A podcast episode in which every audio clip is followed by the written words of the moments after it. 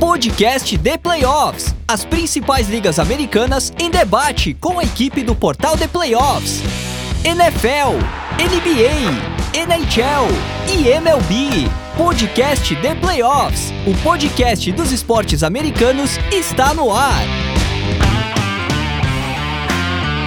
Seja muito bem-vindo, seja muito bem-vinda, fã do esporte norte-americano, fã de NBA, fã de NHL, fã de NFL, fã de MLB a edição 161 do podcast The Playoffs, o melhor podcast de esportes americanos do Brasil, podcast do melhor portal de esportes americanos do Brasil, portal The Playoffs, portal que traz para você a cobertura das quatro grandes ligas do esporte norte-americano, também do esporte universitário, universitário principalmente o basquete e o futebol americano.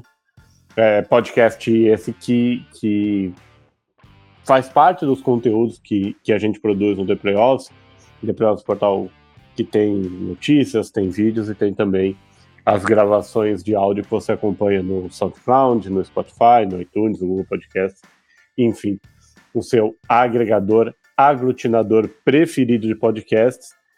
É, essa edição 161 é a última edição do ano sobre a Major League Baseball, sobre a MLB, edição sobre a off-season da MLB.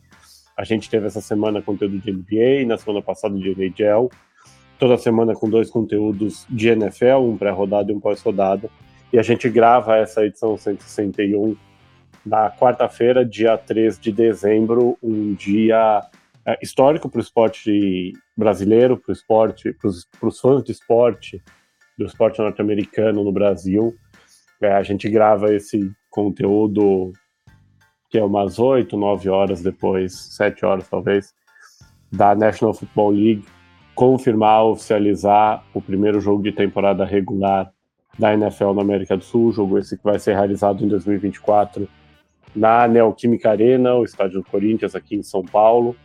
É, data ainda não definida, times ainda não definidos, fala-se muito do Miami Dolphins, que é o time que tem os, os direitos de marketing, de exploração comercial, por assim dizer, da liga é, no Brasil. Muita gente torcendo para o Chicago Bears por conta é, da presença do Caio Santos. É, seja quem for, seja o time que for, seja a rodada que for, é algo histórico.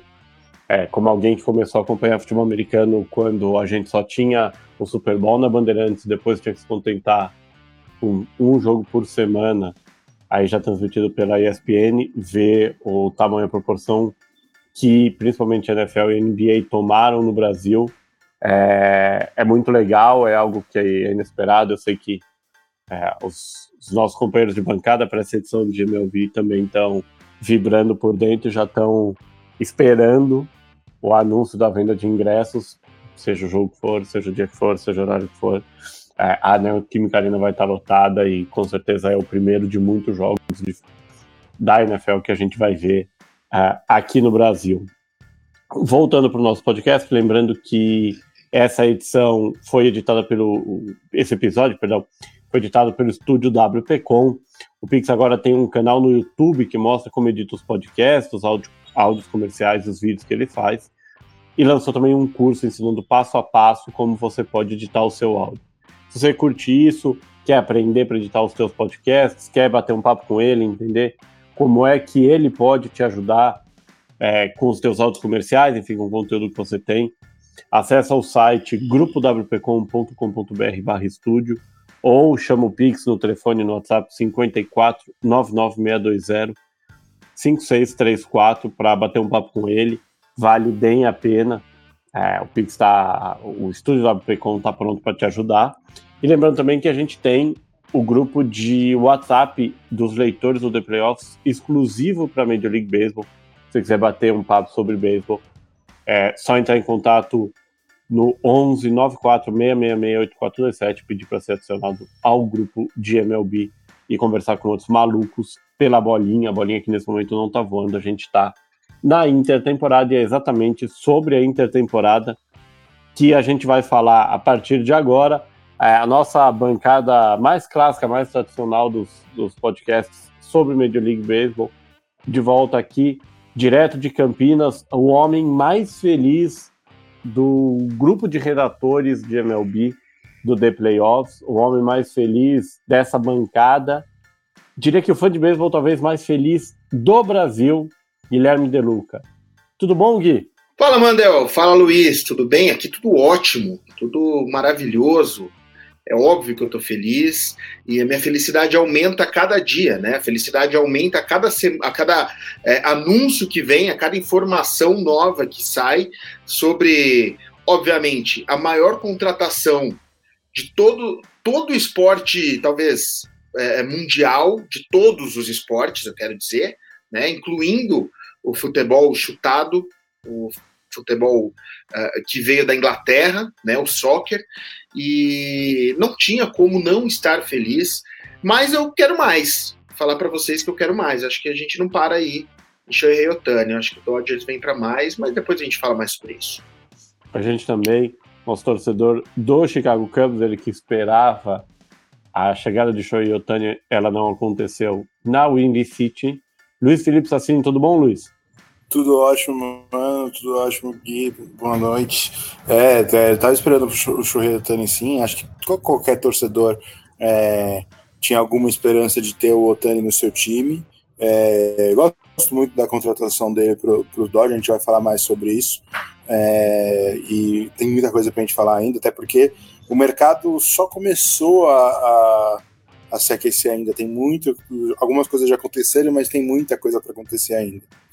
Vamos começar, lógico, falando então da grande notícia da semana, notícia que trouxe o beisebol para a capa, basicamente, de todos os portais de notícias do Brasil, eu diria até do mundo, que é, como o Gui e o Luiz já, já citaram aqui, é, o final da The Decision versão MLB, o anúncio que veio no fim de semana de que é, o Shohei Otani rebatedor designado e arremessador que fez toda sua carreira até o momento na Major League Baseball no Los Angeles Angels, assinou o maior contrato da história da MLB para eu não vou dizer cruzar a cidade porque o Angels na verdade é de Anaheim, não é de Los Angeles, mas para seguir um pouco ao norte, sair de Anaheim, é, o Shohei Otani assina por 10 anos, 700 milhões de dólares com o Los Angeles Dodgers, um dos contratos mais criativos e bem elaborados da história da Major League Baseball, da história do esporte, eu diria. É um contrato que deu muito o que falar até agora e um contrato que, de cara, independente do que aconteça com o restante do elenco, que a gente vai falar aqui precisa de reforços também, coloca o Dodgers na condição de um dos favoritos é, à World Series de forma perene durante os próximos 10 anos. Gui, quer aproveitar e explicar um pouquinho o contrato e explicar por que, que ele é tão benéfico para os Dodgers? Com certeza, vamos lá. Se eu confundir alguma coisa de números aí, fica fica postos, manda, porque vamos lembrar a todos, eu sou de humanas. É, mas vamos lá. O contrato do Otani está é, tá previsto por 10 anos, né? O, o valor anunciado é de 700 milhões de dólares por 10 anos. Porém, por uma proposta, segundo informações vindas do próprio Otani, né, uh, uma proposta que ele e o time dele fizeram, junto, claro, com, com uh, o Andrew Friedman, mas essa informação, só para fazer um parênteses aqui, é que veio do time do Otani, porque ele supostamente fez a mesma proposta para o São Francisco Giants. Uh, depois você até pode falar um pouquinho melhor sobre isso. Mas voltando então, 700 milhões para 10 anos, sendo que a criatividade veio. O Otani aceitando receber apenas 2 milhões de dólares por ano nos próximos 10 anos. E após passado esses 10 anos, onde provavelmente o Otani vai uh, já ter parado de jogar, né, o Otani vai receber anualmente nos 10 anos sucessivos, né, nos 10 próximos anos, até 2043, 68 milhões de dólares por ano, completando aí o equivalente a 70 milhões por ano. Né? A gente vai dividir, fazer esse parcelamento aí em 20 anos.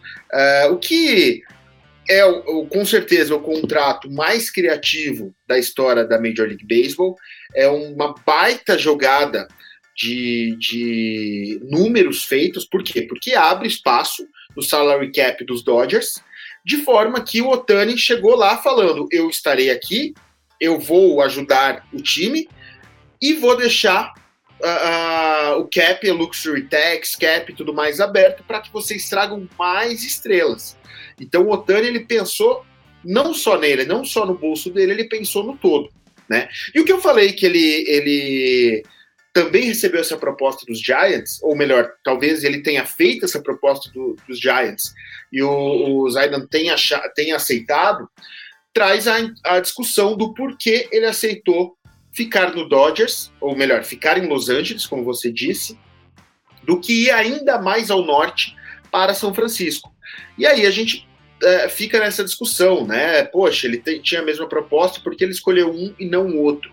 Eu diria para você que muito provavelmente foi uh, para não sair de onde ele já está acostumado, não sair da, da área de Los Angeles, né? Para não ter que ir para Bay Area, ter que se acostumar outra vez e tudo mais. Porque a única coisa que explica, ele, tem, ele simplesmente escolheu um ao invés do outro. Ele ficou entre Giants e Dodgers e escolheu os Dodgers. É, lembrando que é, é, por conta do, do, valor deferido do contrato, né, o impacto dele na, no cap e no luxury tax não é de 70 milhões por ano e também não é de 2 milhões por ano. É, o, o, impacto, pelo que eu acabei de ler agora, antes da gente gravar, é de 46 milhões e 50 mil dólares por ano durante os próximos 10 anos, que está um pouco em linha com o que era a projeção inicial de contrato para o Otani, especialmente depois da confirmação da lesão que vai fazer passar por uma segunda cirurgia no braço. E deixa um ponto de interrogação aí se o Otani vai voltar a arremessar e como arremessador titular, que era o, a projeção do mercado era de 10 anos, 400 a 500 milhões de dólares. Vamos pensar que o impacto é de 46 milhões por ano, 460 milhões. Não está muito fora uh, disso e cria uh, um, a, a escolha dele pelos Dodgers, aparentemente os finalistas eram Dodgers Giants e o Toronto Blue Jays, cria um, um, um lineup que durante algum tempo deve ter nesta ordem ou em alguma ordem parecida o Mookie Betts como, como homem de lead-off, o Fred Freeman como segundo rebatador e o Shohei Otani como terceiro. É muito difícil imaginar lineups que comecem melhor do que esses.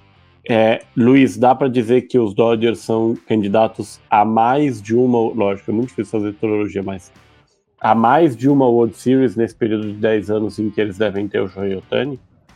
Ah, sem sombra de dúvidas. Só um, é, antes de responder, completar um pouquinho, comentar um pouco do comentário do Gui, é que na minha opinião, o que eu gosto e o que eu desgosto do contrato do Otani é que essa história que é, ah, é para ajudar o Dodgers é uma tremenda de uma balela. É, ele fez isso porque ele está ajudando o bolso dele. Ele vai receber muito, vai ser taxado muito menos na Califórnia, que tem uma das maiores taxas é, da, dos Estados Unidos. E aí, acabando esses 10 anos, ele provavelmente vai indicar a moradia dele em, em algum estado que não tem tantas taxas, como Texas e, e, e Flórida e vai pegar boa parte desses 700 milhões sem ser tão taxado pelo governo americano. É, o, que eu, o que eu gosto desse contrato é que exatamente cria um line-up e um time realmente vai ser muito, muito provavelmente muito vencedor nesse período dos 10 anos. Cria uma possibilidade de o time ser muito forte, também com basicamente o, maior, o melhor line-up da MLB nesse momento. É, e talvez assim vai ser difícil que né, seja diferente por algum tempo que tem apareça um lineup melhor do que esse. É, mas ao mesmo tempo eu fico com tanto um pouquinho de medo do precedente que isso vai causar na liga. É, todo mundo que já me ouviu comentar aqui sabe que eu acho o Manfred um tremendo de um banana e eu acho que se isso vira um, um começa a ser um, uma, utilizada muito pelos times, é, a liga vai tomar, virar uma bagunça muito grande em proporções de é, times com mais poder de, de, contratação do que outros, que já é muito grande e vai, pode se tornar muito, muito pior.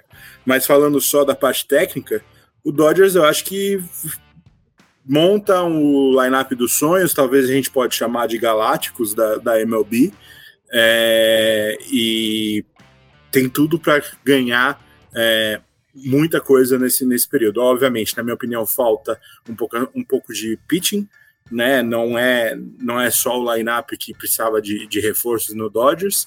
E eu sempre tenho o pé atrás com o Dave Roberts. Então, vamos ver como que ele vai trabalhar tendo todas essas estrelas na mão é, e, e, como isso, como esse time vai chegar é, na pós-temporada, como o, o, o, Roberts vai cuidar desse time durante uma temporada longa que nem a da MLB. É, eu, eu hoje, na verdade, desde o fim de semana, né, tô lendo bastante sobre, sobre a estruturação do contrato e a reação da liga.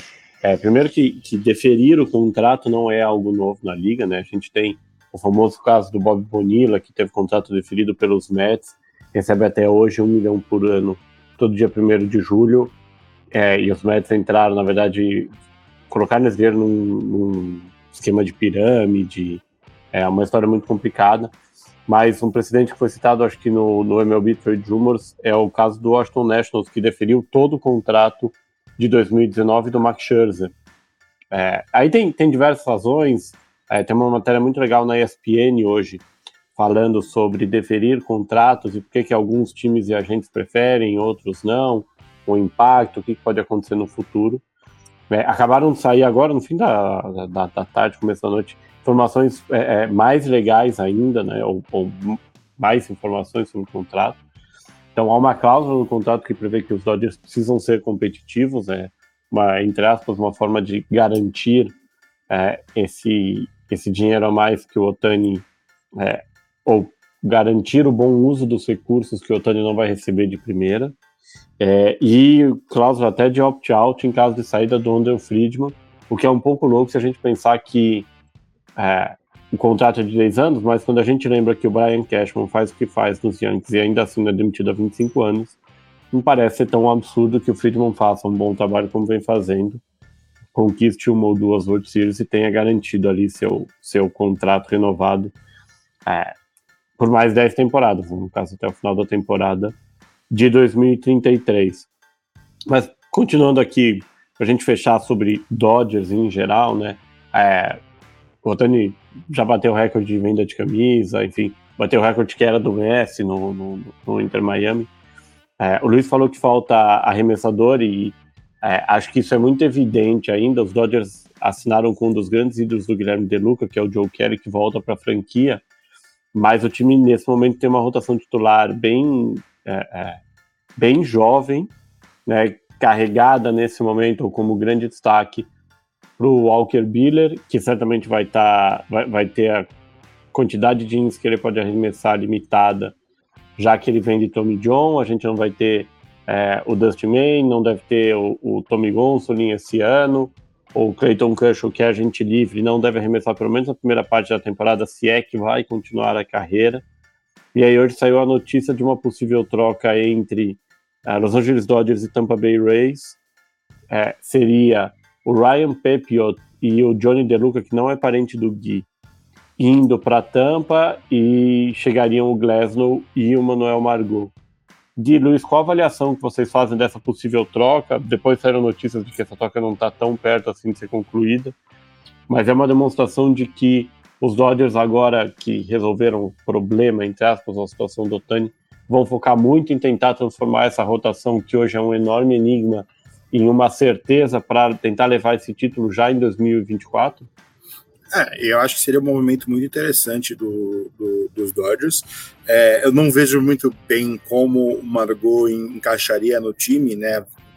Vendo que o time é, vai ter o Shohei Otani como rebatedor designado, renovou com o Jason Hayward, tem outras peças para o outfield. É, mas ao mesmo tempo eu não vejo como um preço muito caro né? Acho que o, o preço está até justo, né? Eu acho que o, o Pepe talvez seja o, a maior peça dessa troca.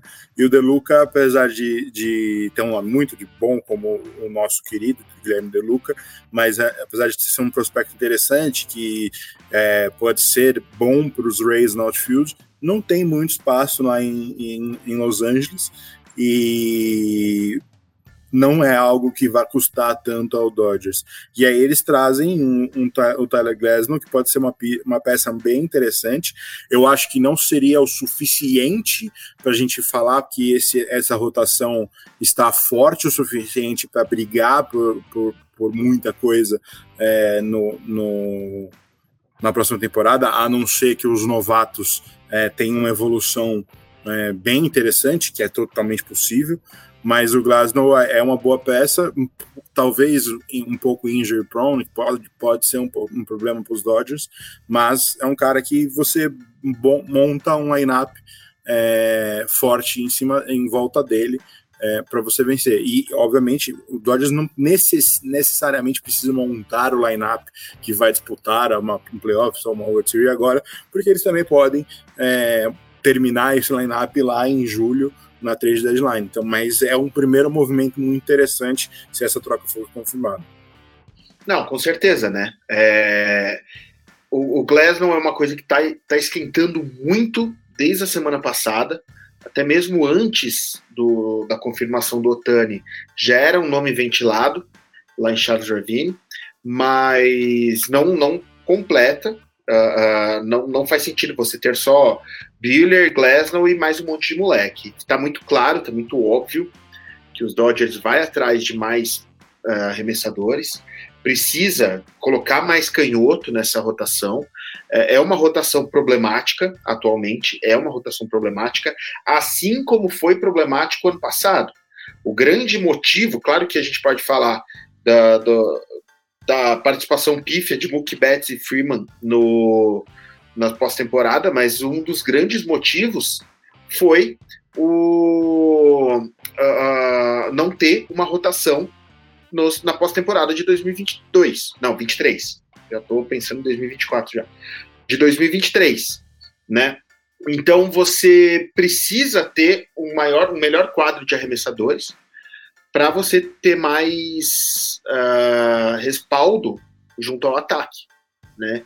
Mas tem muito nome sendo ventilado ainda, tanto para os starters, a gente vai falar mais sobre um deles daqui uh, um pouquinho mais para frente aqui no podcast, e também para reliever, né? Muito se tem falado sobre o próprio Josh, Ray, eh, Josh Hader, que está sendo buscado, está sendo ventilado em Los Angeles também. Então, acho que não não paramos aí. O próprio lineup de rebatedores, eu diria para vocês que não está muito definido, porque eu acho que aquela meiuca lá, leia-se shortstop, acho que a gente vai ter, vai ter uma, uma mudança, não sei.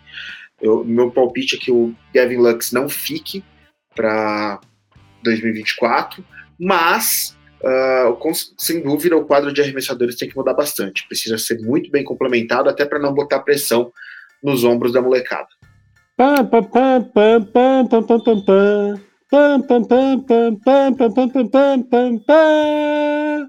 Plantão Luiz Felipe Sassini. É, acabou de sair a informação, mais uma informação sobre o contrato do, do Otani. A princípio, o contrato do Otani nenhum, não tem nenhum opt-out, que significaria que o, o Otani cumpriria os 10 anos de contrato com os Dodgers. Porém, há uma cláusula no contrato em que o Otani pode fazer o opt-out desse contrato com os Dodgers após a, cada temporada, obviamente, caso o Mark Walters não seja mais o o dono controlador dos Dodgers ou o Andrew Friedman saia do controle de general manager do Dodgers nesse, durante esse período. É uma cláusula que o Joe Maddon usou no Tampa Bay Rays em 2014 e acabou, ele acabou se transferindo para o Chicago Cubs é, depois daquela temporada. Então, é, é, esse é um, mais um detalhe dos, do contrato do Otani que aos poucos tem sido minuciado para a gente é, nas, em todas as redes de notícias por aí. É, o, o, o Otani que teve uma, uma intertemporada diferente, né? muito ao contrário, por exemplo, do que foi a do LeBron James quando ele sai do Cleveland Cavaliers pro, né, pro Miami Heat. Isso irritou algumas pessoas, gerou questionamentos. O próprio Busteroni disse que era um serviço que ele fazia é, à liga e a ele mesmo, mas o processo certamente deu certo do, do, do ponto de vista financeiro e esportivo a gente vai esperar 10 anos para saber, mas aparentemente também. É, se a gente falou de um dos gigantes da Major League Baseball, o gigante da Costa Oeste, A gente teve movimentação nessa intertemporada também, já no gigante da Costa Leste, o New York Yankees, New York Yankees, os nossos amigos é, Ricardo Pilat, Cauã, Fernando Rascado, nosso companheiro de bancada aqui. O Yankees que decepcionou bastante na última temporada, colocou em risco o recorde aí é, de, de, mais de quase 30 anos, se não me engano, com, com, temporadas com mais vitórias que derrotas. No fim, o recorde continua, o Yankees conseguiu mais 50% de aproveitamento, mas ficou muito claro que o time precisava se reforçar é, e a franquia do Bronx engendrou uma troca, esvaziou basicamente a sua farm, enviando cinco jogadores para o San Diego Padres em troca do que aparenta ser um ano de contrato do Juan Soto. Juan Soto outfielder é, é, que veio no meio da temporada 2021 do Nationals para o Padres, ficou um ano e meio em San Diego e agora sai da Califórnia, vai para Nova York. É, o Soto é agente livre ao final da próxima temporada, deve ter um dos maiores contratos da história da liga, não chega aos 700 milhões do Otani, certamente, mas tem tudo pela idade dele até para ter o segundo maior contrato da história da Major League Baseball. Não deve renovar com os Yankees antes da temporada. E é também uma manobra bem arriscada do Brian Cashman para um time que não parece estar tá pronto. É, Luiz, qual é a chance de daqui a um ano a gente estar tá falando que essa troca foi um desastre para os Yankees? Sempre tem né? É, a, a, a gente pode estar tá falando de um, de um, é, um solto que chega lá em, em, em, New York e não rende o que a gente espera dele. Eu tenho minhas confianças, que eu acho que o estilo de jogo dele, o estilo de como ele rebate na, é, a, a, sua bola, como ele, como ele é, trabalha os rebetes para conseguir o seu, o seu melhor resultado no Yankee Stadium é muito possível que isso dê certo. É, porém, eu acho que o, o Yankees acabou pagando para os padres mais do que o, o, o próprio Padres pagou para os Nationals para conseguir o, o Otani. É, e o Yankees também trocou peças que poderiam ser muito importantes pro futuro do time, pro, pro desenvolvimento do time como competidor. É, né, nesses próximos anos. O, o, Yankees, eu acho que, por mais que o line-up, obviamente, poderia utilizar de ajuda, não precisava exatamente de uma ajuda de um cara como o, o, o, o Soto ou o Shohei Otani. Eles poderiam trabalhar peças menores e conseguir usar os seus esforços para se reforçar na, na rotação, no bullpen, que tem sido um grande problema é, nos últimos anos. Apesar do Gerrit Cole ter, ter, ter, tido um ano brilhante, o resto do grupo do, do, do Yankees não é tão seguro. Tem o Nestor Cortez, o Carlos Rondon pode, pode vir a, a voltar a jogar bem, mas fora isso, eles tinham o Michael, Michael King, que eles acabaram de mandar para San Diego, e nada muito mais do que isso. Então o Yankees acho que ainda tem muito trabalho para frente para a gente olhar para o Yankees e falar, tá, esse Yankees vai competir, porque o lineup é muito forte, mas a possibilidade desse lineup forte ser desperdiçado por uma falta de arremessadores em time e obviamente uma falta de treinador, porque para mim é inacreditável que o Aaron Boone ainda esteja empregado, é, pode ser bem custoso. E o Yankees pode vir ter, pode ter gastado tudo isso para dar um all-in e no final da temporada, né, na próxima off-season, o Juan Soto fala não, eu vou para outro time e o Yankees fica chupando dele. Então, a chance de a gente olhar para essa, essa troca como fracassada no futuro pode é bem verdadeira. Gui, a gente está falando de, de uma troca que é o, o Soto e o Trent Grisham, que chega a princípio para ser um outfielder reserva, pelo Michael King, Drew Thorpe, Johnny Brito, Randy Vasquez e o Caio Higashioka. É, o Yankees trouxe também o Alex Verdugo numa troca com, com os Red Sox, uma rara troca entre os dois rivais, é, na prática reforçando o grupo de arremessadores canhotos que tanta falta fez para o time nesse ano. É, ainda falta muita, muita intertemporada, é, tem muita, muita coisa para acontecer, mas pensando hoje na divisão uh, leste da Liga Americana, onde você colocaria o Yankees dentre os, os cinco times da divisão? Depois já da troca e pensando nessa, nessa farm esvaziada com a saída de nomes importantes, até da rotação mesmo esvaziada com a saída do King, por exemplo. Olha, eu primeiramente concordo 100%, 200% com o que o Luiz colocou. É, eu acho que existiam outros movimentos extremamente óbvios para os Yankees fazerem nessa. para trazer o que o Soto vai trazer, né? Para colocar aqui rapidamente, você pega um, um Corey Bellinger, que, que agora é o grande top free agent disponível. Acho que você não precisaria botar fogo na sua farm de arremessadores, que vai fazer falta, como o Luiz bem colocou. E, e outras, outros caras, né? Você podia pegar outros rebatedores não tão badalados como o Juan Soto, mas parece muito que o Yankees buscou até um pouco por conta do marketing, né? De você ter o maior, um dos maiores é, rebatedores uh, do jogo, um, futura, um futuro Hall of Famer, etc. Né? Agora, dentro da divisão, eu, eu colocaria, não, não é brincadeira não, mas eu colocaria o Yankees já de cara atrás do, do Baltimore Orioles. Uh, acho que é um bom. O Warriors é um time renovado, né? Com um monte de moleque é, da, das primeiras piques do draft e, e, acaba tendo um pouco mais de cancha por ter disputado, não foi muito bom, mas isso faz parte da construção de um time, por ter disputado uma pós-temporada. Além disso, você tem um Toronto Blue Jays também, sempre perigoso, né? Então eu, eu colocaria o Yankees com bastante dificuldade e brigando lá por um wild card. É claro que uh, nesse novo formato de pós-temporada o wild card já permite, né, como tem permitido, como deixou o Diamondbacks chegar lá, lá na frente, temos vários últimos campeões vindo de wild card, mas eu acho que os Yankees vão, vão ter muito trabalho em 2024 por tudo isso que vocês colocaram. O Yankees não tem um time pronto, está muito longe de ter um time pronto, e eu ao, pelo andar da carruagem, eu duvido que tenha um time pronto, porque você tem muita coisa para fazer, já queima todas as possibilidades de troca, né? Ou vai ter que abrir a carteira, pegar aí dois, três é, free agents de, de impacto para você conseguir ter um, um, time que faça frente ao Blue Jays, por exemplo, que faça frente até mesmo à molecada do Baltimore Orioles. É, imagino também que a gente vai ter Brian Cashman e Aaron Boone muito pressionados esse ano. É, o Yankees, que é a franquia mais tradicional da Major League Baseball, não ganha a World Series há quase 15 anos já. É, não chega a World Series há 15 anos. É, tem muito dinheiro envolvido, né? No, no caso do Aaron Boone, assim, do, do, do, Brian Cashman, perdão.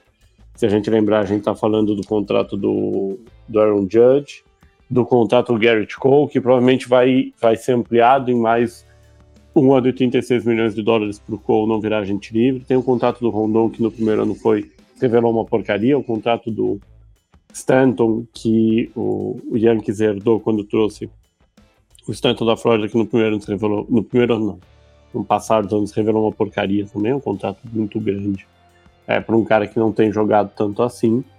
É, e o Boone e o Cashman vão, vão ser pressionados, imagino eu, a performar e a entregar um time capaz de brigar por ir longe nos playoffs, não só para o wild card.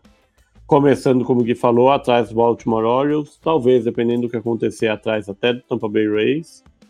No nível, talvez, do Toronto Blue Jays, né? Eu acho que o Blue Jays hoje tem uma rotação um pouco mais firme que a dos Yankees, mas talvez falte um pouco de lineup também. É, mas a coisa não parece muito fácil pro lado de, de Nova York. É, isso sem contar a, a divisão é, oeste com o Texas Rangers, com o, a Nemesis do Yankees, que é o, o Houston Astros. É, pensando do outro lado, do lado do, do San Diego Padres, a gente fechar aqui rapidinho, né? o Padres que vive uma situação é, é, única, vamos dizer assim, né? O time é, é, teve né, no começo da intertemporada a morte do dono e agora fica esse mistério sobre os gastos. San Diego não é um dos, uh, um dos maiores mercados da liga, mas tinha quatro jogadores muito caros, ainda que o Soto tivesse só um ano de contrato, mas Fernando Tatis, Zander Bogarts e o Manny Machado têm contratos bem longos, é, e a franquia também acaba fazendo esse movimento porque basicamente não tinha rotação titular atrás do Joe Musgrove e do Will Darvish. É, o Padres que, que nesse ano foi apontado como o grande rival do Los Angeles Dodgers na divisão oeste da Liga Nacional. É, Para vocês, quantos passos para trás San Diego vai dar nessa intertemporada e aonde o time deve começar, e aonde de objetivo a gente coloca aqui, né? O San Diego deve começar a temporada 2024. Eu sendo bem sincero, eu não achava que o Soto mudava muita coisa do patamar dos Padres em relação ao Dodgers é, na divisão. Né? Eu via o, o, o, time ainda um pouco atrás dos Dodgers e obviamente continua mais atrás dos Dodgers e acho que tem até uma, uma regressão né, entre esses dois times, mas muito mais pelo fato do Otani chegar nos Dodgers do que o Juan Soto sair de lá de San Diego. É, eu acho que San Diego tem um bom, um bom line-up mesmo sem o Soto. Né? Tem jogadores em que é, esse line-up é, deveria funcionar. Talvez regrida mais se for verdade que o time te, troque algumas outras peças, como o Jay Cronenswolf. É, mas como um time sim, eu acredito que eles estão no mesmo patamar que eles tinham. É um time que ainda briga pela divisão, briga por uma vaga no, no na, nos playoffs. E acho que reforçam setores da, do time com essa troca, principalmente com a chegada do Michael King, em que o time realmente precisava. Como você bem falou, o time é, não tinha muito uma rotação. Eu acho que o King vai ser primeiramente utilizado como peça da rotação lá em San Diego e abre uma folha de, de salário nesse time em que o time pode fazer mais algumas contratações, seja agora ou em julho, para realmente brigar lá em, lá em outubro é, do ano que vem. Então, talvez tenha dado um passo atrás, mas muito mais pela chegada do Otani em Los Angeles do que a saída de, do Juan Soto de San Diego. É, eu também acho que, que esse gap aumentou aí, né? Essa distância dos Dodgers para os Padres aumentaram, aumentou. Uh, mas eu, eu, eu, também acho que, claro, não foi Uh, o Soto não tinha grande impacto nisso, nem positivo nem negativo, achava, sempre achei ele neutro, até porque ele não conseguiu uh, fazer muita diferença jogando em San Diego. Mas o que me preocupa em relação a San Diego, agora que eles resolveram a questão dos arremessadores, dos starters, é o, o são os relievers, né? Os arremessadores do, da sétima para frente em 2023 foram tenebrosos. O que, o, o que os padres tomaram de virada em 2023 foi um absurdo, um absurdo. Então não adianta nada você colocar aí uh, bons arremessadores uh, de entrada, você não, não, não adianta muito você colocar uh, bons rebatedores, como você tem os três que vocês já citaram, né? O, o Bogarts, o, o Machado e o Tatis, mas os padres precisam muito de uh, relievers, principalmente agora que eles perderam Josh Hader, né? Ou, uh, isso faz com que o time uh, continue tendo os problemas que tinham. E assim, a gente está falando muito de Dodgers e Padres, mas vamos lembrar que tem Arizona Diamondbacks vindo com basicamente a mesma base, né? Basicamente a mesma base, é, é estranho, mas é isso. Tá com a mesma base de 2023 e, e, vai, vai brigar em cima, vai brigar em cima, vai, vai brigar talvez não com os Dodgers, porque o Otani realmente coloca os Dodgers em outra prateleira, mas pode deixar os padres de fora, pode deixar os padres aí numa situação um pouco delicada de wild card, enfim, uh, acho que a vida dos padres ainda não vai ser muito fácil. E agora você tem, e falaremos mais sobre isso, você tem um, um São Francisco Giants que se ainda não está muito não está pronto, eu acho que o São Francisco Giants tem muita carta na mão ainda para soltar, para colocar o, o, time um pouquinho mais para cima. Então, se o San Diego Padres não se mexer, a probabilidade de eles ficarem lá do lado do Colorado Rockies, no, no limbo da, da National League West, é muito grande. no caso de volta, né? Já que os padres passaram aí quase que 10 anos navegando nessa, nessa lanterna da divisão entre quarta e quinta posições até, é, é desde 2010 até basicamente o final da, da última década. É, como o Gui já falou um pouquinho dos Giants, vamos falar um pouco de outros negócios que já estão confirmados na liga e que também merecem algum destaque e análise aqui. É, a gente tem o Giants, como o Gui falou, é, o Giants que no passado foi finalista pelo, pelo, pelo Aaron Judge, depois tinha contrato definido, acertado com o Carlos Correia, o contrato foi feito depois de problemas no exame médico, foi finalista pelo Shohei Otani, sem o, o Otani, é, anunciou nesse começo de semana a contratação, ou fechou negócio, né, com o Django Lee, o coreano, jogador coreano, outfielder coreano, é um dos grandes destaques da liga profissional da Coreia do Sul, é, seis anos, mais de 110 milhões de dólares. A gente tem também na divisão o Arizona Diamondbacks, é, que venceu a, a, Liga Nacional, acabou perdendo a World Series para o Texas Rangers, se reforçando com o Eduardo Rodrigues. O Eduardo Rodrigues, que no meio da temporada não quis sair de Detroit para ir para Los Angeles, é, acabou talvez relevando as suas preferências geográficas e assina aí por quatro anos com a Arizona Diamondbacks é, para reforçar a rotação junto com o Zach Gallen e com o Merrill Kelly. Falar em rotação, o St. Louis Cardinals é, trazendo três nomes de uma vez para a rotação, dois reforços, o Sonny Gray e o Kyle Gibson, e um reforço para os adversários, baseado na última temporada, que é o Lance Lynn, o Gui pode falar mais. E a estranha troca entre Atlanta Braves e Seattle Mariners, que levou o Jared Kelly para os Braves, uma troca que pareceu, na verdade, uma forma do, do Jared Poto se livrar de alguns contratos, principalmente do Evan White, que já foi trocado de novo, já foi dispensado, mas no fim, a Atlanta ficando com o Jared Kelenic para reforçar o outfield de uma franquia que foi a melhor da temporada regular e em 2023 acabou sendo eliminada logo no começo dos playoffs, mas que quer voltar e que é talvez o time mais parelho nesse momento ao Los Angeles Dodgers quando a gente fala de favoritismo. Qual desses, desses negócios, né, incluindo aí o balaio do, do St. Louis Cardinals, vocês consideram melhor e qual que mais chamou a atenção de vocês, mais curioso? Eu, eu acho assim, eu gosto muito da contratação do Eduardo Rodrigues no D-backs. Não que eu acho o Rodrigues um, um arremessador surreal, um cara que vai reformular esse grupo de arremessadores no, do, de Arizona. Porém, é uma boa contratação para um time que conseguiu chegar na World Series essa, nessa temporada. É um time que está chegando agora para abrindo essa janela de conquista de título e consegue uma peça para essa rotação que pode ser muito importante. Talvez uma peça que tenha faltado nessa rotação para vencer um time como o Texas Rangers na World Series. É, é um bom número 2, número 3, talvez, nessa equipe, provavelmente número 3, é, mas é um bom reforço. O, o Jun Ho Lee me, me, me, de, me deixou um pouco surpreso, não pelo time, não pelo, o, pelo movimento do Giants, mas pelo valor.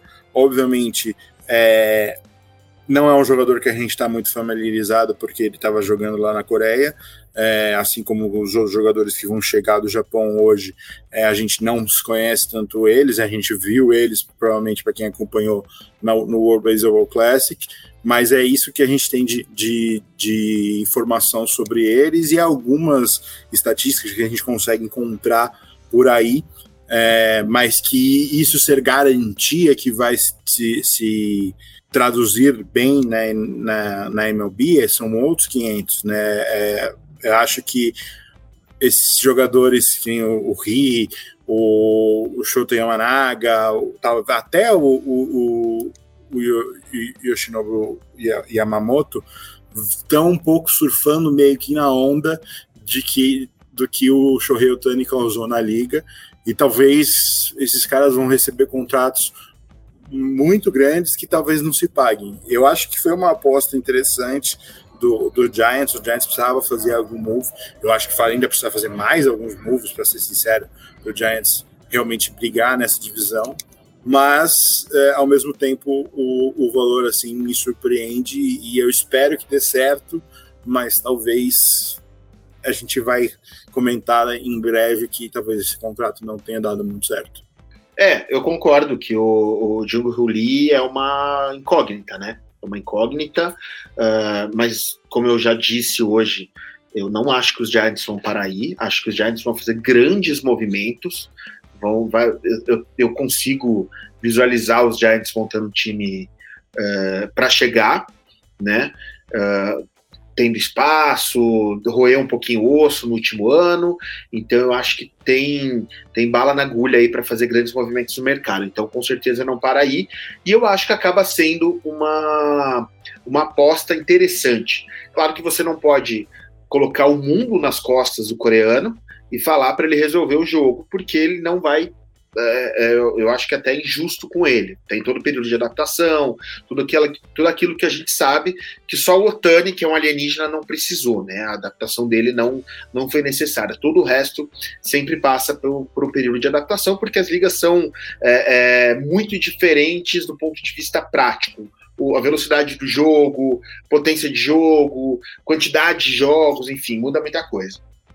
Agora, o, o que eu achei muito curioso, até pegando um pouco do que o Manda falou, é esse movimento dos Cardinals de trazer bons arremessadores, né, como o Sonny Gray e o Kyle Gibson, e o Lance Lynn, de volta, na verdade, né, o Lance Lynn, que teve alguns espasmos de bom jogador em, em anos anteriores, como pelo Chicago White Sox e tudo mais, mas é aquilo que, o, que ele atualmente ele é aquilo que ele mostrou no, nos playoffs pelos Dodgers, né? Uma maquininha de home run derby. Talvez ele fosse um cara muito legal para você colocar. Se eu fosse jogar o home run derby, com certeza eu levaria o Lance Lynn comigo para ele ficar jogando bolinha para mim. Mas não faz sentido para mim Lance Lynn nos Cardinals. Para mim, uh, Lance Lynn talvez fosse um cara de mercado pequeno, vai ganhar um, um contrato legal num time que vai disputar, num time que vai é, levar forte a divisão dele, né? É um time que sim, como o Manda também colocou, tem é, força para bater com os Dodgers, no papel principalmente, com se você colocar Paul Goldschmidt e Nolan Arenado, você tem potência, você tem regularidade, você tem é, caras que leem muito bem o jogo, defensivamente, ofensivamente. Então é uma dupla que, que como torcedor dos Dodgers, é uma dupla que muito me, me amedronta, digamos assim, porque o, Arenado é um jogador que eu adoro. O Arenado é um jogador que, que eu gosto muito dele. E o Paul Goldschmidt também não precisa nem é, dispensa apresentações, né? não precisa nem explicar quem ele é, os números falam por si. Uh, eu não entendi muito dos Braves, honestamente. Eu não entendi muito qual foi o movimento dos Braves. É um time que, que vai brigar, isso é fato, é um time que tem um elenco muito bom, mas são trocas que não, não, não fazem tanto sentido para o que ele já tinha, né? E que não vai mudar os Braves de patamar. Não foi é, esses, essa galera que está chegando, essa barca que está chegando em Atlanta, não vai. Uh, essa marca, Jerry Kelenic principalmente, né, não vai colocar os Braves no, num patamar diferente do que ele já esteve, porque os problemas deles foram outros. Né, mas eu acho que é, que é um pouco por aí a leitura desses movimentos que já aconteceram. Eu não perco por esperar os próximos, as próximas edições de podcast aqui, que a gente vai falar de outros, né? Porque a, a eu diria que a off-season tá para deslanchar. A gente está em em vias de deslanchar a off-season. É, eu acho que para os Braves, assim, essas movimentações foram meio que para criar um depth no, no elenco, porque eles são um elenco já muito forte, eu acho que o patamar deles não tem muito o que subir, eu acho que o patamar deles já é brigando pelo, pela World Series, era um time que, sem nenhuma movimentação, poderia claramente brigar pela World Series com o elenco que tinha. É, eu acho que eles estão trazendo depth porque, infelizmente, a Cunha. É, e agora me deu branco no outro, no, no segunda base. O, o Albis, o Ozzy Albis, é, não são caras que costumam ficar saudáveis por muito tempo. Então, os caras que talvez eles estão trazendo todas essas peças para você criar um bet, poder descansar esses jogadores em alguns momentos e você chegar mais é, inteiro na, em outubro, que na minha opinião foi o que fal, acabou faltando para os Braves na reta final. O time chegou cansado, é, o time chegou com problemas físicos e acabaram não che conseguindo chegar na World Series. É, no, no, no pros Cardinals, eu acredito que é, por mais que eu concorde com o Gui que o Lance Lynn é um cara que hoje em dia não é nada confiável, se, qualquer pessoa que viu sete jogos do, do, do, do Cardinals no ano passado viu que os, a rotação que eles tinham hoje consegue ser pior, é, que eles tinham antes, né, conseguiam ser pior do que o Lance Lynn. É, né, eu acho que eles estão tentando montar uma rotação, o problema é que falta o resto do time. Na minha opinião, só o Nolan Renado e o Paul Goldschmidt naquele line-up não é o suficiente. Não foi o suficiente no ano passado. O Wilson Contreras tem se mostrado um péssimo contrato, não tem outfielder, eles acabaram de trocar o, o Tyler O'Neill, é, na minha opinião, não tem meio do outfield também, e, e acho que o, o St. Louis precisa fazer boas movimentações ainda, porque no elenco atual do Brewers e no elenco atual do Chicago Cubs, eu acho que o St. Louis Cardinals ainda não é suficiente. É, a, a, análise que eu li, eu confesso que eu, assim, era um comentário, eu teria que fazer uma análise maior, eu não consegui fazer. É de que além da chegada do Kellen, que, que é bom lembrar, né, quando estava nos Mets, era tido como um dos grandes jovens prospectos da liga, seria uma alternativa para você trocar uh, investimentos de longo prazo por investimentos de curto prazo. E por isso que o Evan White teria uh, sido trocado logo de cara, o, o Marco Gonzalez também. É, a ideia seria redistribuir o fluxo de caixa para você ter dinheiro para a próxima off-season, principalmente. É, e em relação ao São Francisco Giants, é, o que eu li também é, é de certa forma, um, é, um overpay em relação ao que estava sendo projetado, mas é um overpay de um time que não tem também grandes gastos de longo prazo, é o único contrato mais longo que os Giants têm com maior valor é o contrato do Logan Webb, que se não me engano tem mais quatro, cinco, quatro ou cinco temporadas. É, os outros contratos são basicamente todos de um ou dois anos. É, e é um time que teve que pagar mais por não ter conseguido levar grandes jogadores nos últimos anos. O Aaron Judge, o Carlos Correia, o Otani, a gente não sabe eventualmente em quais outras negociações o Giants se envolveu, e tem uma aposta grande de São Francisco de que o Jungoli pode ser um center fielder, que aí justifica um pouquinho uma parte do pagamento a mais, porque o Giants tem muitos jogadores é, mais versados para as esquinas, é, o, o, Austin Slater, o Mike Astremski, o Mitch Henniger, o Michael Conforto, e faltava talvez uma figura para ser o center fielder na maior parte da temporada. Acho que São Francisco, pelo menos, não vai parar por aí. Acho que Atlanta talvez não pare por aí, mas a, a adição de Atlanta pode ser uma adição de fim de rotação. Acho que São Francisco precisa de um pouco mais que isso. Mas concordo com, com o que o Gui falou também, e a gente vai falar um pouco sobre isso, que é que a intertemporada, assim, ela está começando a esquentar. Lógico, a gente talvez a gente tá falando isso e talvez o grande prato principal da off-season, que era o Shohei Otani, já não. Os dois, né? Pratos principais, o Shohei Otani e o Juan Soto, já não estão mais disponíveis.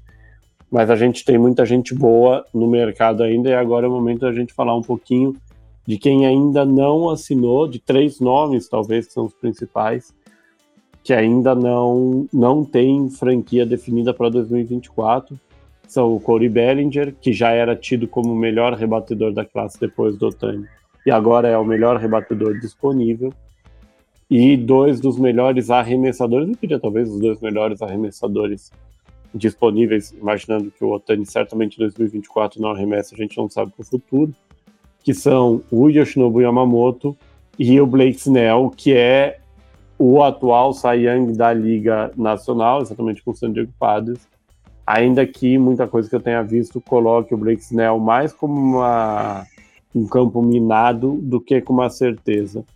O que, que deve acontecer com cada um desses três na visão de vocês? É, o, o Yoshinobu Yamamoto acho que no momento deve ser o principal é, free agent no mercado, né, independente de posição.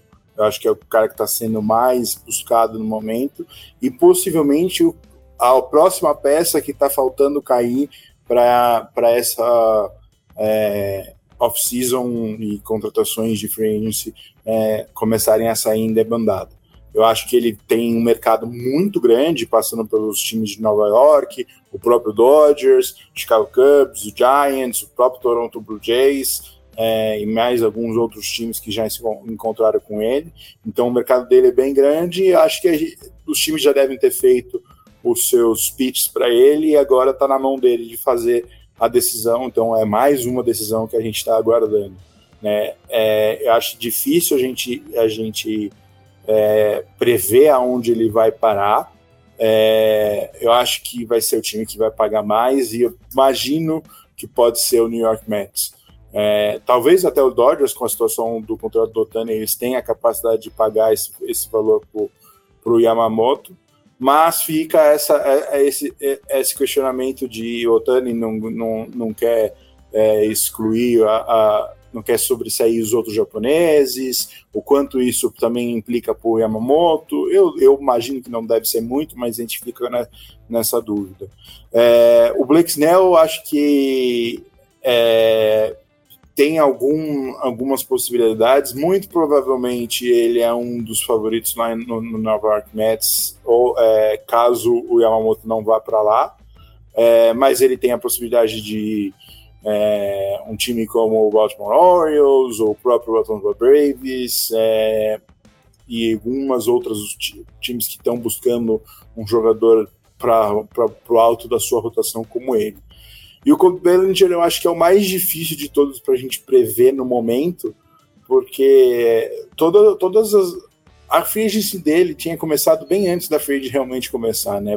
Principalmente pelo seu agente, que é o Scott Boras, né? Ele fa falou muita coisa durante a, a temporada, de dos desejos do, do, do Cody Bellinger, até de que ele tinha desejo de ficar no Chicago Cubs, mas era um, um casamento difícil, porque o Chicago Cubs tem peças para chegar nesse, nesse outfielder, como o Scroll Armstrong, e talvez ele teria que jogar em, em na primeira base lá em Chicago talvez não fosse o interesse dele, mas que ele tinha gostado de jogar em mercados grandes, de cidades grandes, então ele tinha interesse com, no, no, no Los Angeles Dodgers, no New York Giants, é, no, no San Francisco Giants, é, New York Giants, no New York Yankees e no San Francisco Giants, e todos esses times já conseguiram uma, um reforço e talvez não estejam mais interessados no Cody Bellinger. Então, eu acho que o Bellinger e o Boras vão ter que estudar um pouco qual é o principal interesse deles, se é só dinheiro, se é só posição no outfield, se eles estão abertos a jogar como em outras posições, que aí o mercado deles talvez cresça bastante e até uma volta para os Chicago Cubs se torne possível.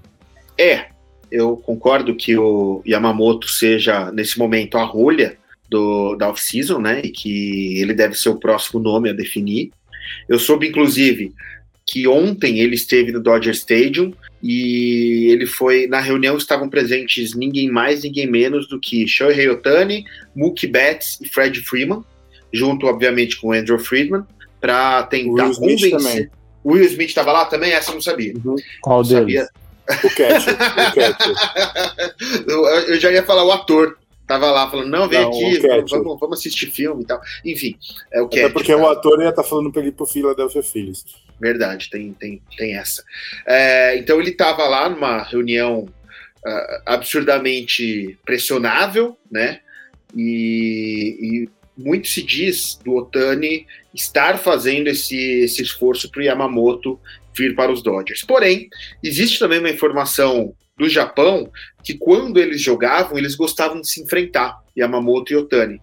Isso talvez colocaria, poderia muito bem colocar um Yamamoto em São Francisco, né? Porque também houve essa reunião com presença do Buster, Buster Posey, que também é um baita nome para fazer pressão, e poderia, eu vejo muito bem o Yamamoto em São Francisco. Se o Yamamoto não fechar em São Francisco, eu vejo o Blake Snell com, com um fit legal para São Francisco também. E aí São Francisco iria atrás de rebatedores através de trocas, né? Já que tem tem uma farm, é, não, não vou dizer riquíssima, mas tem uma farm bacana aí para fazer algumas trocas. Né? E pegar outros caras, porque você tem free agents não tão potentes como um Corey Bellinger, uh, mas você tem bons nomes. Você tem um, um, Chapman, você tem um próprio Justin Turner, que, que para uma temporada ele vai. Você tem. O uh, que mais você tem aqui? Eu, eu até anotei os, os free agents mais fortes que você poderia ter. Ah, você tem, obviamente, o Oscar Hernandes, que também tem, teria um, um, fit legal lá na, na Bay Area. J.D. Martinez, o próprio Jack Peterson, pode voltar para os Giants, onde ele foi muito feliz e ele voltaria com certeza sorridente. Então, acho que, que um desses dois arremessadores cairia muito bem lá em São Francisco. Em relação ao Corey Bellinger, eu consigo ver, até pelo que o Luiz trouxe, né, o Scott Boras, eu consigo ver essa novela do Corey Bellinger se alongando até quase abril de 2024. E eu vou falar que eu não acho que vai ser definido tão já. O Boras vai levar isso lá para o final para criar aquele senso de, de, é, de escassez e tudo mais, né? Embora eu veja o Corey Bellinger indo para Toronto. Até porque que... o Bellinger perdeu muito dinheiro do que ele desejava ganhar já nessa, né, durante essa free agency, né? É, tem, tem isso também. E o Boras tem uh, histórico de segurar seus jogadores até depois de começar o, o Spring Training. Então eu vejo um, um Bellinger sendo lá, saindo só lá no ano que vem, no final do, do da off-season, e eu chutaria, palpite aqui, eu chutaria para Toronto. Acho que é um time que, que precisa e, e deve, deve fazer uma contratação aí quase que para ir no all-in. É, dos três, para mim, o maior enigma, maior enigma não, né? A, a maior dificuldade de avaliação, é, eu imagino que seja do Blake Snell. É, o Snell, apesar de ser um Young, é um cara que no mundo cada vez mais voltado para análises periféricas e métricas secundárias é muito questionado. É, e eu confesso que hoje, assim, eu, eu não consigo identificar uma franquia que assinaria com o Blake Snell assim, ah, é aqui. É, um movimento que eu vejo, dependendo do que acontecer, eu vejo é, a, como possível é, por exemplo, ele assinar com Seattle Mariners e Mariners usar a profundidade da rotação para trocar por um rebatedor. É, o Mariners, o Dipoto está buscando um perfil diferente de rebatedor, é uma das razões até, até para troca é, do Kellenic para Atlanta, né? Ele quer rebatedores, a liga na verdade está procurando isso rebatedores menos propensos a strikeouts e mais propensos a colocar a bola em jogo, que busquem um average maior, um pouco menos essa coisa do que o americano chama de three true outcomes, que é o cara que consegue muitos walks, muitos home runs e sofre muito strikeout. A liga está fugindo um pouco disso. É, o caso do, do Yamamoto é, vai ser um overpay grande. O Yamamoto deve passar de 300 milhões de dólares no contrato total, já incluindo o, o posting fee. É, e uma das razões disso para mim é que hoje eu acho que o Yamamoto está entre quatro times. Eu diria, assim, eu, eu me surpreenderia se o Yamamoto não fosse para uma das franquias de Nova York, para os Dodgers ou para os Giants. É, eu até acho capaz, em cima do movimento do Soto, de o Brian Cashman uh, abrir o cofre e trazer o Yamamoto. Também um pouco essa questão de jogada de marketing, de você apelar para os grandes nomes, os grandes nomes vêm para o Bronx, etc., para tentar reforçar essa rotação e dar um pouco mais de segurança para a rotação. É, o Mets, para mim, é quem mais teria que pagar para levar o Yamamoto, porque é um time que não parece tão pronto para competir em 2024. O Giants também não, na verdade. É, mas para mim, é esse o cenário. É, que aí aqui eu vou fazer uma previsão que, assim, eu sei que eu vou errar, mas eu vou fazer mesmo assim. Se o Yankees não assinar com o Yamamoto, o Yankees vai assinar com o Cody Bellinger. É, e vai assinar com o Cody Bellinger porque a franquia não está 100% confortável com o Aaron Judge como center fielder titular. É, que é um pouco o cenário de momento até o, o Jason, Jason, Jason, nunca sei, Domingos voltar a se recuperar da lesão que ele teve é, que seria o Soto e o, e o Verdugo como, como os outfielders das esquinas, o Judge como uh, center fielder, e aí o Grisham jogando uma ou outra vez ou entrando no fim do jogo, provavelmente no lugar do Verdugo e passando o Judge pro, é, é, provavelmente para o campo esquerdo. É, o Judge é muito alto, já teve essa questão aí com, com o dedão nessa última temporada. É, não me espantaria, além, além de o swing do Bellinger não ser tão ruim para o perfil do Yankee Stadium, né? Para esse campo, para esse campo esquerdo, para esse outfield curto que uh, que o Yankee Stadium tem. É, mas eu acho que o, a melhor forma do Bellinger perder menos dinheiro é jogar isso daí o mais para frente possível e tentar fazer um leilão ali entre Cubs, Blue Jays e eventualmente os Yankees. É, aproveitando o fato de que, na verdade, ele, ele agora com, com a assinatura do Otani, ele está numa classe à parte, né? Ainda que também seja alguém que jogou muito bem em 2019, muito não tão bem de, de 20 a 22 muito bem em 23, mesmo o Teoscar Hernandes, por exemplo, não tem o pacote completo, incluindo a parte defensiva, que o Bellinger tem. Então ele tem que fazer valer esse, esse nome dele e tentar jogar um pouco mais para frente essa negociação. É, antes da gente fechar, um, um, outro detalhe rapidinho, uma coisa que deve começar a ganhar mais tração nas próximas semanas, né? A gente tem rolando já a votação para a classe de 2024 do Hall da Fama. É, e como sempre, o, o Ryan Thibodeau, o perfil arroba NotMrTibs, na rede social que antes se chamava Twitter e hoje tem um outro nome que não faz sentido nenhum. O Ryan Thibodeau vai fazendo um trabalho de formiguinha de contar, de, de reunir as cédulas de votação. A eleição é feita pelos jornalistas que cobrem beisebol para tentar antecipar ou para dar um panorama do que é que está acontecendo. É uma classe que não é assim a mais forte, né? Não é classe como as que a gente teve nos últimos anos, mas que tem bons nomes. A votação ainda muito no começo, nesse momento é, tem 15, 15 cédulas já identificadas. Na verdade, a identificação vai de jornalistas que abrem, ou de repente alguém que você tem um contato que anonimamente revelem quem votou ou não.